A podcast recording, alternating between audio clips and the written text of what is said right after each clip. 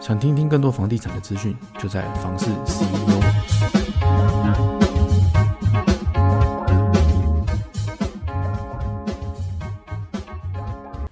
Hello，大家好，欢迎收听房市 CEO，我是七。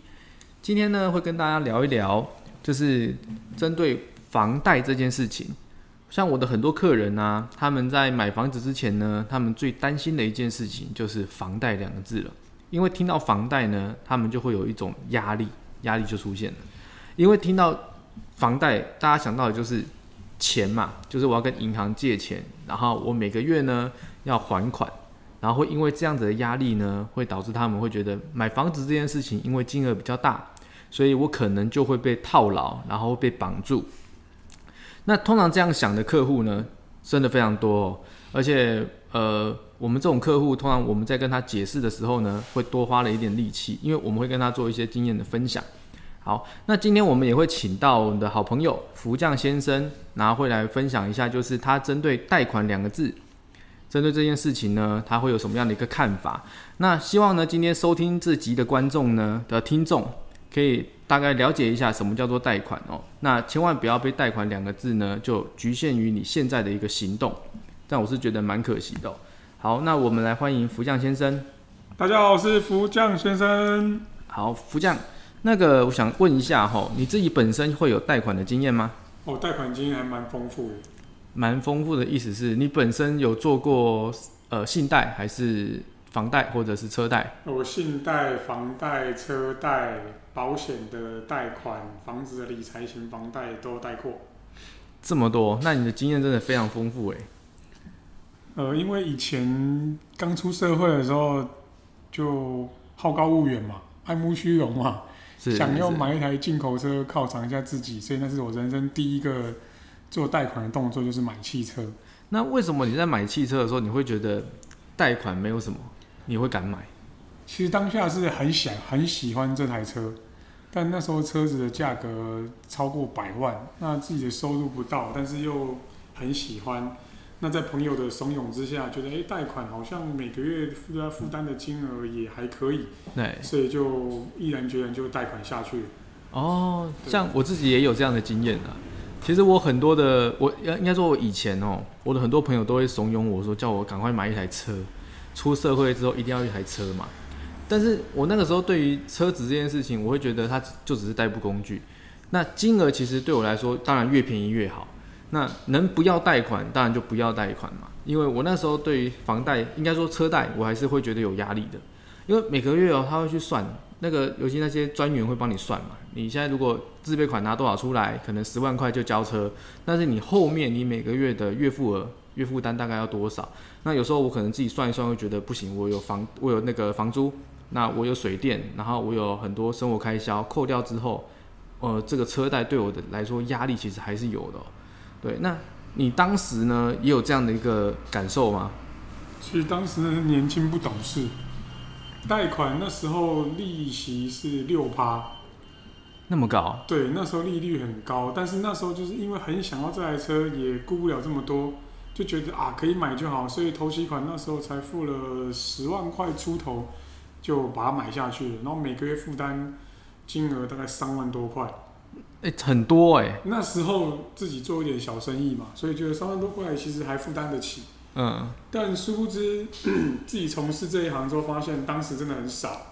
对。 六 percent 左右的房那个车贷，那我还了五年多下来，发现我多还了不少钱呢、啊，对对对，所以现在换算回去，哦，当时心脏嗯其实还蛮大颗的。对，是是对对是，对，跟现在的各种贷款、房贷比起来，那真的是利息差太多了。哦对，其实现在贷款还要看利率哈、因为我们现在的认知应该都是呃房贷的利率比较低嘛，然后信贷是最高的，因为没有抵押品。那车贷的话就在取代一个中间的位置嘛。像我最早的时候，我那时候也做过信贷哦，我那时候呃要跟朋友合资开一间店面，然后我去信贷了大概五十万出来，那时候利率高的吓人，十四趴哎。对，利率信贷大概都是这样，因为你没有抵押品啊。对对对，结果十四趴，我现在后来算一算，我全部还还掉的话，我大概总共还了快将近快八十万，其实蛮很多啦，对我来说真的是很高的一个金额。应该是说我在做这一行之前啊，就是贷款蛮可怕的，就觉得金额很高啊，就算利息很低，再怎么低，你每个月还是要还钱嘛。对，那如果还不出来的时候，压力很大。那每个月的薪水啊，加加减减，会觉得好像负担很大，又不敢去做这个动作。对，那我自从我带了车子之后，让我特别有感的是，我开了大概五年多，我把车子卖掉之后，那个残值真是有够惨的。嗯，你大概买多少价钱的车子啊？我那时候买一百八十多万的车子，一百八十多万的车对子。我那时候二十六岁的时候就想说买一台进口车对啊，虽然是二手的啦，那时候买一百八十多万，结果我开了将近五年，嗯，把它卖了，结果那个残值连百万都不到。也差太多了吧？对，但是你想哦，你五年贷款缴完了，那残值百万都不到，而且还蛮差的，那你会觉得我好像在做赔钱的事情哦。是，而且这车子中间的一些保险啊、保养啊、损耗啊，嗯这些加起来早就已经破两百万了。哎、真的哎、其实车子，呃，我现在我的我的认知是，车子其实它就是一个，你如果做贷款的话，它就是一个消费性的贷款，因为它不会，我们讲不会增值嘛，除非你今天买的真的是所谓的限量的车子，但那种限量通常都是几千万的、啊那就不用讲。应该是说这台车子它的用途，如果是它帮你生财的话，就比方说像呃计程车啊、餐车啊、工程车啊，是嗯或是你工作要用到，哎、其实它是必需品，那对到另当别论。但是这个占少数了，是，但大部分的车子都是家里要代步啊、要出门啊，或是要干嘛，所以它多半大部分的车子在银行的角度里面，它都是属于消费性。对，所以你贷款下来五年八年，不要说多久，你贷款一年下来卖，它都是折旧。对对对，对，所以如果你要用这件事情来看的话，当然买车再贷款来讲，当然是比较不划算。对，但如果第二次贷款呢，就特别啦，因为我想买我人生第一间房子，对，我三十岁的时候要买第一间房子，可身上现金不够。那我本身自己是做那个自营商，之前啊是做餐饮业的嘛，现现金都是直接拿现金的，所以很少钱可以进进到户头，所以没有什么现金流，呃，没有什么钱进出银行，所以在银行眼里我算小白。哦，那对你这样利率很高哎、啊，对，当时投资备款也不够了，投期款也不够，那时候我就想要怎么办？哎，那个代叔就教了一些方法，好、嗯如何做这种小小的操作一下，让我的条件漂亮之外，是，我还有一笔现金。对那条件漂亮这个，有机会我们再跟朋友谈一下，这如何让你的条件漂亮。哦，可以啊，可以啊，就是对其实我们有机会啊，可能下一集我们可以做这样的一个节目内容哦。对，对，有那那再来就是呃，对于刚刚讲到的是车贷嘛，那车贷的部分的话，其实呃，以我现在来看，我如果买车，我尽量车贷的部分呢，能应该说现在车贷，我这样问好了啦，车贷的利率有变低吗？因为我最近其实对这个没呃就有我知道，我去年年底才买车，对呃，大概在约莫在三点八到四点多 percent 左右，你的诶条那件算可以的话，那我觉得以前的新车利率好像也是差不多二到三嘛，对，但是也有到零利率的、啊，但是羊毛出在羊身上嘛，嗯，你有利率跟没利率其实差不了多少，哦，对，但是中古车的利率当然会比新车偏多一点点，是是，但是重点还是以个人条件为主，哦你条件好，利率 OK，OK 就才有机会跟银行谈嘛，好，对，所以这是车子的部分哈。那再来就是呃房贷呢，你本身第一次在做房贷的时候，那时候利率大概几趴？这个就好玩哦。当时我的想买我人生第一间房，才三十岁，我看中了一个杨梅一个小区的一个房子哦。那个时候单平单价我是忘了啦，那总价五三八，我永远记得。五三八现在看都便宜啊，对，现在没有五三八了啦。没有了没有， 对对对，那时候我在将近十年前的时候看那个小区全新的房子五三八，两个两房的一个产品哦，高楼层哦，我永远都记得八楼，那景观漂亮。对，那我要买的时候，自备款低到让你觉得哇，现在不可能啊。那时候自备款只要八十出头万，那很便宜啊。，嗯对，漂亮漂亮。可是那时候现金不够，怎么办？我身上现金大概二十多万，但我又很想要，对，嗯，人生第一间房不能落空。所以你是用那个信贷吗？没有没有没有没有，这个时候啊，戴叔就教了我一些指点我的迷津啊哈，是他就把我身上所有资产给他过目一下，对，他发现，哎、其实你现在根本都还动用不到什么信贷这种东西啊。他就是说，哎、你有保单嘛？对，啊，保单有些是投资型保单跟医疗型保单嘛。对，对，对，那你可以，各位朋友可以问问看你自己周遭的一些保险人员，或是你自己本身有没有这样的保单哦。那你可能缴了一段时间，那时候我有买了三张，对，对，某三人寿，对哎、 ，OK，某三人寿的一个保单都是那个六年期的保单。嗯，那我又缴了，个别是缴了两年，个别缴了三年，个别缴了四年，对，所以二三四三张了。对，那不同时期保的嘛，然后就一点点钱在里面这样。那那时候我就觉得，哎、我想要把它变现金啊。是，但是变现金的话，你上面会有，就是解约的话，还没到时间，是不是会扣一些违约金？会啊，。会啊，会啊，那那时候其实戴叔就有给我两个方案，他说你可以试试看，问问看你的保险从业人员可不可以做保单保单借款，保单借款对，保单借款如果利率觉得划算，那就用保单借款来看。对，如果保单保单借款的金额不到，那你要不要看赎回？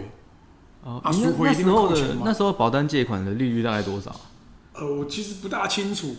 但是他给的很宽松，非常条件很宽松。嗯，通常你要去跟他直借的时候，其实都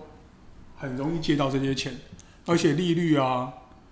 还还款方式都很方便。对，我其实细节不大清楚了，讲讲坦白，但是这三张保单就让我解决当时燃眉之急，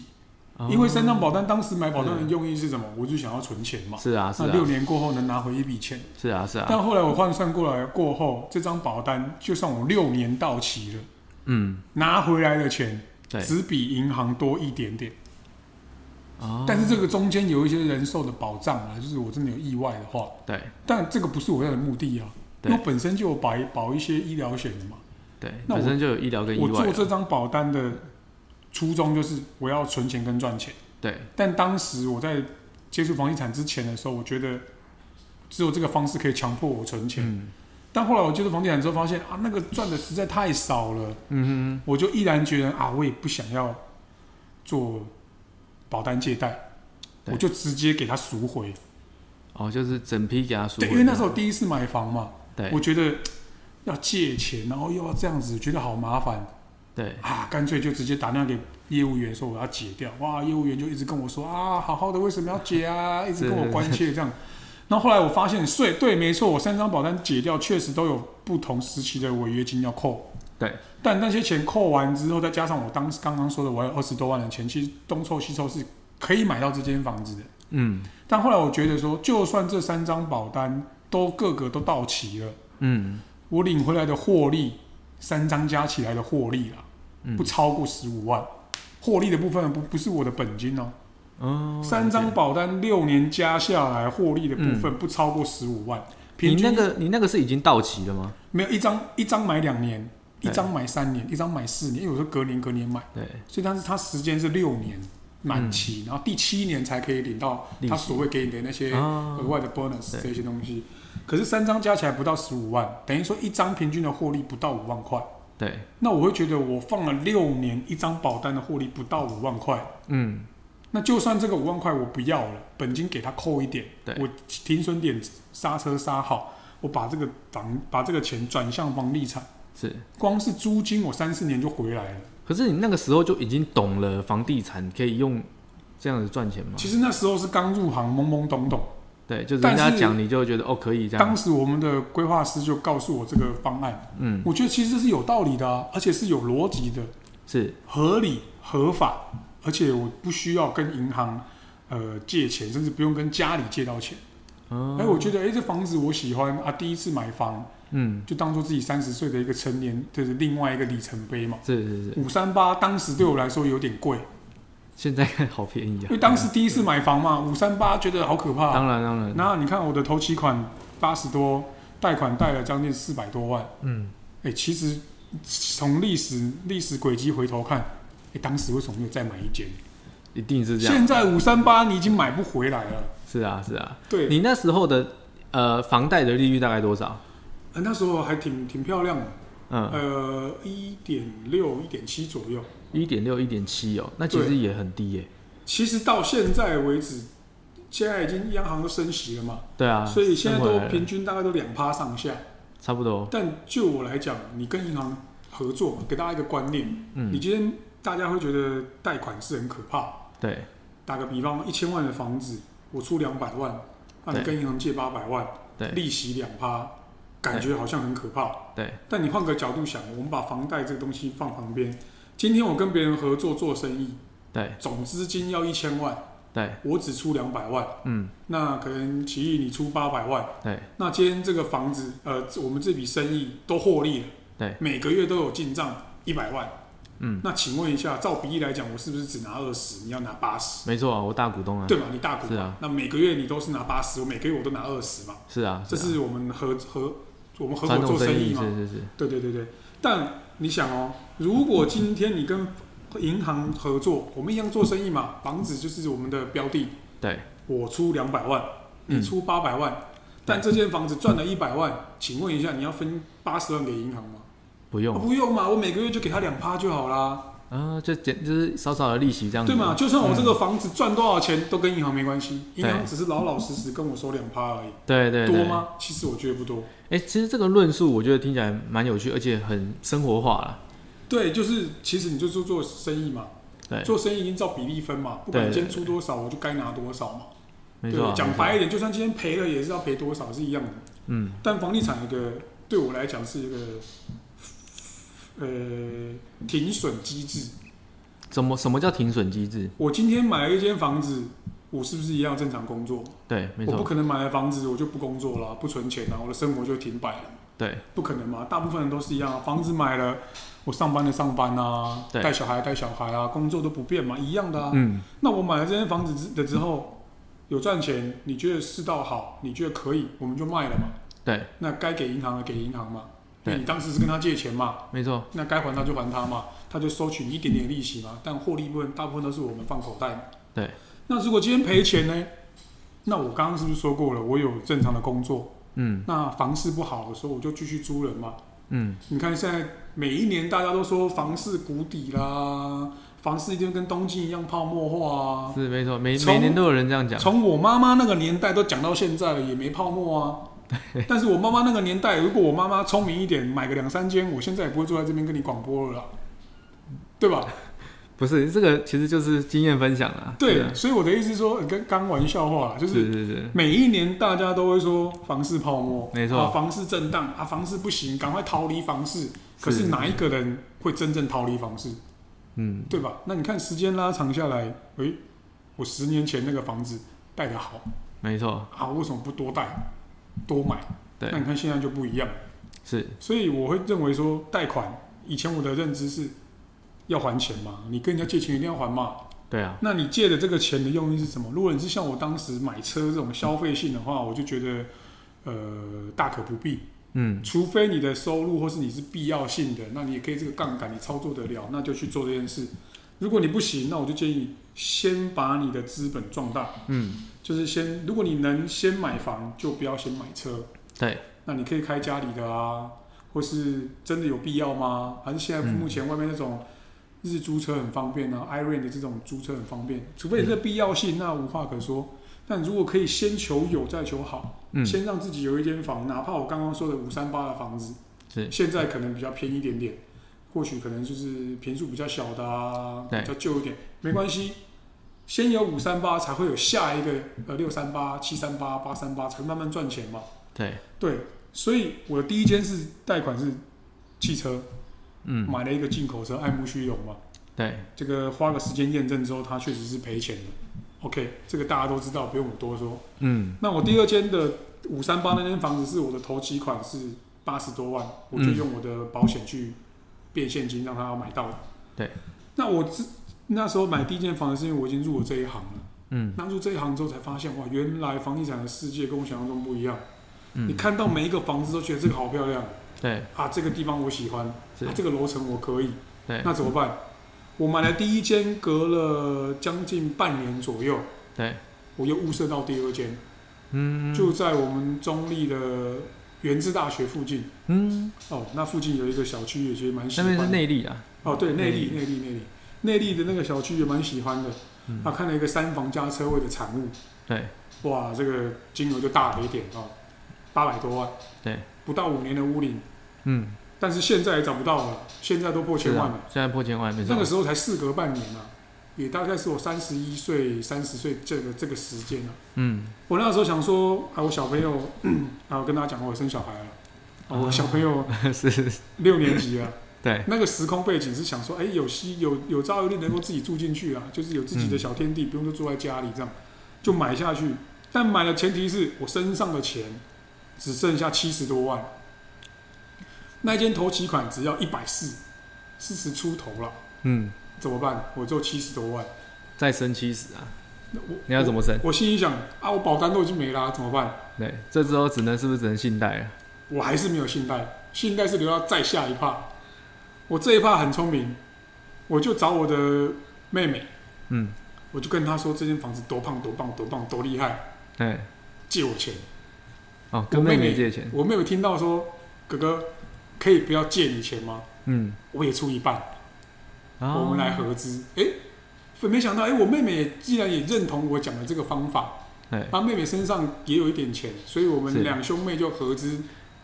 买了这一间。那合资的时候，为呃妹妹的部分，她也是听完你的想法，她觉得可以做，对，因为我们他家也是其实是比较早期，爸爸妈妈是爷爷奶奶务农的，对所以观念比较传统，觉得房子是有钱人才买得起，对，所以我们就从小到大住在爷爷留下来的一间嗯老老透天这样。嗯嗯那我把这方式讲给我妹妹听的时候，其实第一遍她觉得，哦，原来买房子还可以这样对，啊，租金收入啊，再加上贷款，其实每个月这样换下来，其实她只要存一点点钱就好。嗯那每个月就算你没买房，你也要存钱嘛，要养好对这个习惯嘛。那与其我把这个钱每天每每个月薪水发下来，我放到某银行里面或是某邮局里面，嗯，诶，那我不如把这一一模一样的钱拿起来，只是把它存在房子里面。这个时候应该很多人会有一个问题，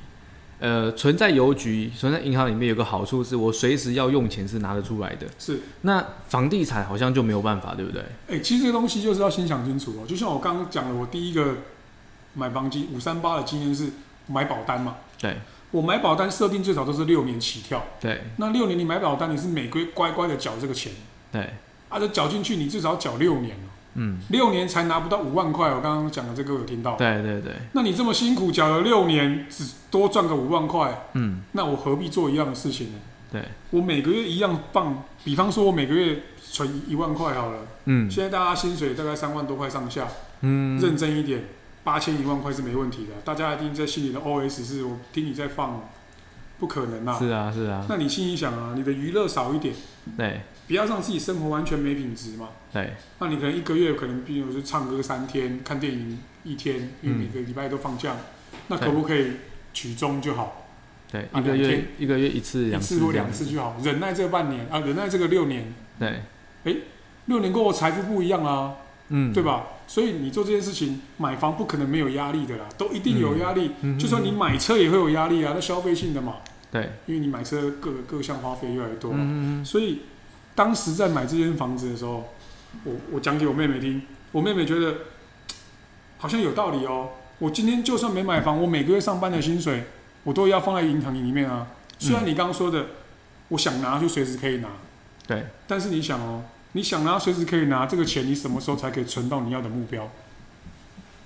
这样讲也是欸。比方说，我的目标是希望能够在六年小资族嘛，存到一百万。哦，对但是你刚刚讲的，我随时都可以拿。你看，一下 iPhone 十四出了，你手痒痒又想买；对那 GoGo 出新款了，一台七八万，你手痒痒又想买。对，呃那、那最近大家开始疯出国了，你手痒痒又想要刷一下，去个日本，去个泰国，你对什么时候对对才可以存到一百万？嗯，对这吧样讲有道理。所以我的意思说，哎、趁大家年轻嘛，你看我们那时那个时候时空背景，我妹妹小我快五岁，对我妹妹那时候才二十四、二十五岁，六在六年顶多三十而已，对吧？所以她存到一百万是很容易的，嗯对，所以这次是我跟她合资，才一百四十万嗯嗯就买下了这一间，对殊不知放了几年过后，哇，又帮她变出了将近一倍的钱出来，对所以她觉得贷款很魅力，这个魅力很诱，呃，这个这个动机很诱人啊，对，所以就是做了这件事情。对对对对那对对，现在我们讲结论好了。那当时做了这个一个这件事情之后，到现在有没有什么变化？变化是我妹妹会把这个观念分享给她老公，对然后分享给她的同学，对，所以她老公也认同这件事情。嗯嗯等于说，当时我们买那个小区获利了，嗯，大概获利多少？呃，不好说。但是他拿一半的钱，他拿七十万嘛，对，那我们当时获利几倍，讲几倍就好扣了。掉租金，不然那国税局可能在听。其实还好啦，其实这还好，就是当时你们是有报报税的啦啊， 对，有对对，合法那就还好，合合法法那就可以讲了。对他当时拿七十嘛，对，然后再扣租金，我们都不要算了，因为中间有我们有租人嘛，是是。就是拿了将近再一个七十回来，快要再一个七十。这花了多久的时间？呃，大概近五年，五年其实翻倍哦，等于是我的对本金翻倍。对，租金不不不算在内的话，哎、其实这个我觉得听起来是很厉害的一件事情。你想想看哦，我的本金七十嘛，我就不要多，就五十万就好。对，我五年赚五十，五年就多了五十万，嗯，但是你的七十不变哦。对，你多了这个五十万，而且还没有算我的租金都没有算，嗯多了这五十万，平均你每一年多十万，嗯，那等于说我每个月认真的存钱，但是我每一年都有多的额外的 bonus，